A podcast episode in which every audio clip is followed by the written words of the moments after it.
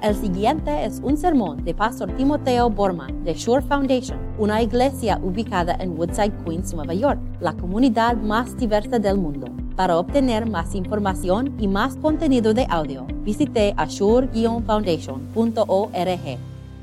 pueblo que habitaba en la oscuridad ha visto una gran luz. Sobre los que vivían en densas tinieblas, la luz ha resplandecido. Desde entonces comenzó Jesús a predicar. Arrepiéntense, porque el reino de los cielos está cerca. Mientras caminaba junto al mar de Galilea, Jesús vio a dos hermanos. Uno era Simón, llamado Pedro, y el otro Andrés. Estaban echando la red al lago, pues eran pescadores. Vengan, síguenme, les dijo Jesús, y los haré pescadores de hombres. Al instante dejaron las redes y los siguieron. Más adelante vio a otros dos hermanos, Jacobo y Juan, hijos de Zebedeo, que estaban con su padre en una barca remandando las redes. Jesús los llamó y dejaron enseguida la barca y a su padre y los siguieron. Jesús recorría toda Galilea enseñando en las sinagogas, anunciando las buenas nuevas del reino y sanando toda enfermedad y dolencia entre la gente. Esta es la palabra de Dios. Pueden sentarse.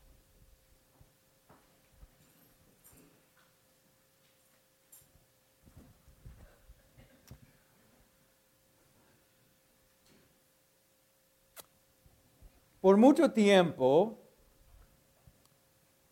busqué una metáfora para que vean Jesús con claridad en esta lectura. Pensé en esta metáfora para ustedes, la metáfora de, de un velocista. Podemos pensar que en esta lectura Jesús es un velocista. Un velocista que ha esperado toda la vida para el ¡pum! del gun. Y está corriendo en los Juegos Olímpicos de 2020, ahí en Japón, en Tokio, ganando para los Estados Unidos o la República Dominicana o lo que sea. Pero él aquí nació por este momento para ganar los 100 metros. Aquí Jesús está empezando su obra que, y, y su propósito de predicar la palabra de Dios. Aquí por la primera vez empezó a predicar. También pensé en la metáfora del Incredible Hulk. Ustedes sí saben quién es el Incredible Hulk. Él es una, figura del cómic en las películas del cine. Y cuando algo pasa al Incredible Hulk, ¿saben lo que pasa a él? Se dobla en tamaño y fuerzas. Con... E- Eso es lo que está pasando en la vida de Jesús en un sentido aquí. Porque Juan el Bautista, en, en la primera parte de esta lectura, ¿qué pasó? Fue encarcelado. Y Jesús, como el Incredible Hulk, se dobló en tamaño y poder y por la primera vez ab- abrió su boca para predicar. Yo pensé, yo estaba buscando una metáfora para que ustedes vean todo lo que es Jesucristo en esta lectura. Pero para Mateo, Jesucristo no es un velocista empezando su carrera. Tampoco Jesús no es el Incredible Hulk. La metáfora que Mateo usa es la metáfora de una luz. Eso es lo que él dice. Mira el versículo 16. El pueblo que habitaba en la oscuridad ha visto una gran luz. O sea, Mateo está diciendo, Jesús no es como cualquier luz. Él es una gran luz. Y bueno, yo, yo estaba pensando acerca de eso. ¿Cuál es? ¿Cuál es la luz más grande aparte del sol? Más grande que yo he visto en mi vida. ¿Y saben lo que es esa luz?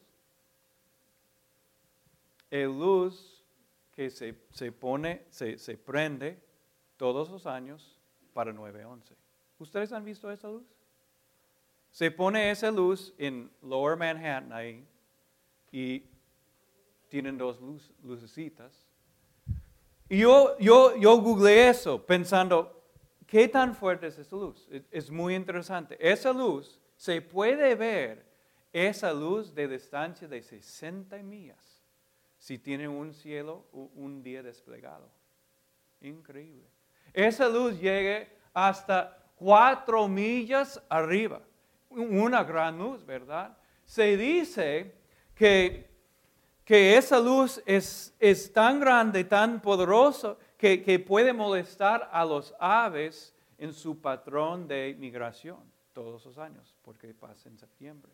Eso es una gran luz. Imagínense, pero en, en, comparación con la luz que es Jesús, esa luz es una oscuridad es una oscuridad, según Mateo. Y, la única cosa que, la única luz que podemos comparar con Jesús es la luz del sol. Por, tan brillante es la luz de Jesucristo, eh, dice Mateo. Ahora, eso es lo que quiero que ustedes vean en esta lectura para hoy. Quiero que mediten en este versículo, versículo 17. Desde entonces, comenzó Jesús a predicar. Quiero que ustedes vean en ese, en ese versículo una gran luz. Quiero que ustedes resalten en sus Biblias, en sus corazones, este versículo, porque aquí por la primera vez tenemos, encontramos con nuestro predicador, nuestro buen Jesús. Y esto es su mensaje. Arrepiéntense arrepiéntense. Si tú has encontrado una luz que no es Jesús, si tienes en tu vida algo diferente que Jesús, que, que te ilumines, Jesús dice, arrepiéntete.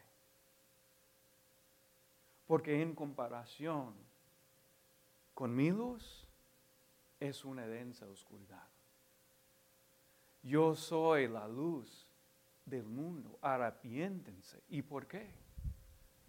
Dice, arrepiéntense porque el reino de los cielos está cerca. ¿Qué está diciendo? Dios está presente. Dios en su presencia amorosa. Dios en, en, su presencia que perdona. Dios que en su presencia cuando Él caminó en la tierra tocó a, los, a las heridas, a los enfermitos, a los endemoniados y ¿qué pasó? Se sanaron. Eso es una gran luz. Arrepiéntense si estás confiando en alguien o algo aparte de Jesús. Arrepiéntense. Todo eso es una densa oscuridad en comparación a esa gran luz que es Cristo Jesús. Así predicó Jesucristo. Pero Él no fue solamente un predicador, también Jesucristo fue en todos los sentidos un evangelizador. Y eso para mí me, me impacta cada vez que leo esta lectura. Porque mira, Jesús aquí está caminando, caminando, caminando y se encontró con Pedro y su hermano Andrés. Y es muy interesante lo que estaba pasando. Ellos estaban echando su red en el mar, pescando pececitos. Pero cuando Jesús dijo, vengan, síguenme, y los haré pescadores de hombres, ¿qué pasó? Versículo 20. Al instante dejaron las redes. No estaban pensando, pues tengo que proveer por, mi familia de Jesús. Lo siento, no te puedo seguir. qué, va a pasar con, ese red que voy a dejar aquí en la orilla del mar? ¿O, o qué, qué del dinero que necesito para cada día? No, al instante, sin pensarlo. Dejaron su red ahí en la orilla del mar. Luego siguió Jesús caminando ahora con dos discípulos. ¿Qué pasó? Se encontró con Juan y Jacobo. Ahora, Juan y Jacobo tienen un, negocio. Tienen un negocio, es algo un, poco más grande, un pequeño negocio. Tienen su barca ahí y su padre están remanando las redes y todo eso, haciendo sus, sus negocios. ¿Qué pasó? Jesús se encontró con ellos, les dijo, vengan, síguenme, los haré pescadores de hombres. ¿Y qué, pasó? Versículo 22. Y dejaron, ¿cuándo? Enseguida. La barca y su padre, su padre con boca abierta. El, padre está pensando, ¿qué, ¿qué están haciendo? Al instante, enseguida, inmediatamente. Podemos usar otras palabras. Sin pensarlo, siguieron, siguieron a Jesús. Yo quiero profundizar ese punto con ustedes. Cuando eso, eso nunca pasa en mi casa, nunca pasa en mi casa. Cuando yo, por ejemplo, un ejemplo que pasa todos los días, digo a mis hijas, cuando yo estoy en la casa, mis hijitas tienen que prepararse para, para ir a la cama, para dormirse, para cepillar los dientes. Y ¿saben lo que pasa en mi casa? Muchas veces nada. Muchas veces nada pasa. A veces, si es un buen día, mis hijas me dicen, papá, un momento, por favor. Tengo que hacer esta cosita. Papá, no puedo en este momento. Eso es lo que pasa en mi casa. Pero en aquí, ¿qué pasó? Al instante. Enseguida inmediatamente.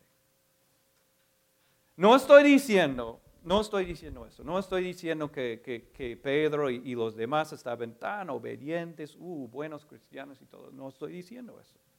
Porque es obvio aquí que no fueron buenas personas ni muy profesionales porque estaban viviendo en Galilea. Tienen que entender que no estaban viviendo en Jerusalén.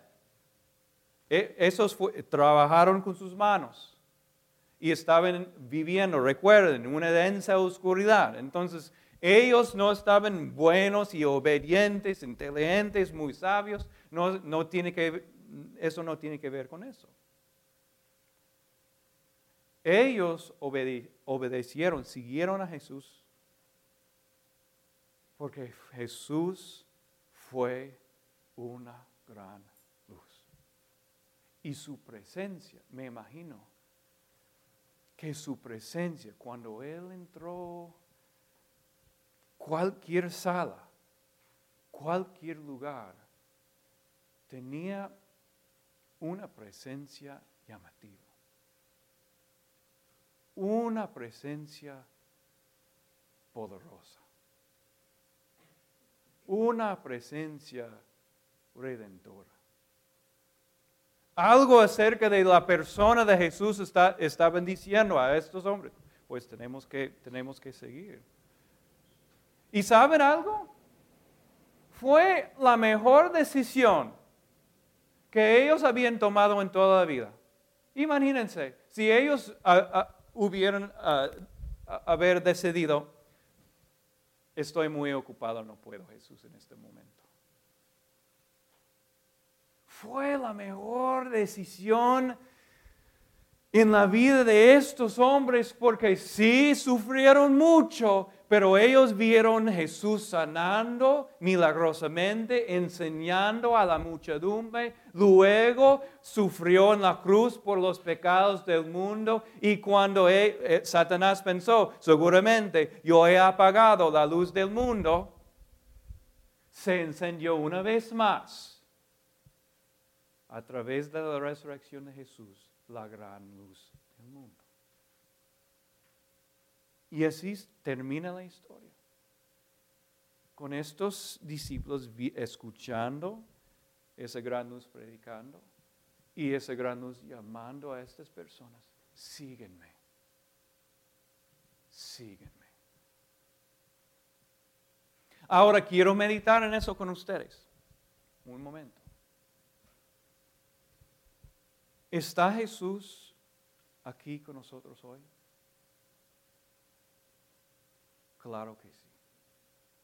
Él nos ha prometido, estaré con ustedes hasta, ¿pueden terminar la oración? Estaré con ustedes hasta el fin del mundo. Él está aquí hoy. ¿Y qué nos está diciendo en este momento? Vengan, ¿verdad? Vengan. Síguenme. Entonces, este es nuestro tema para hoy. Echen la red en dos sentidos.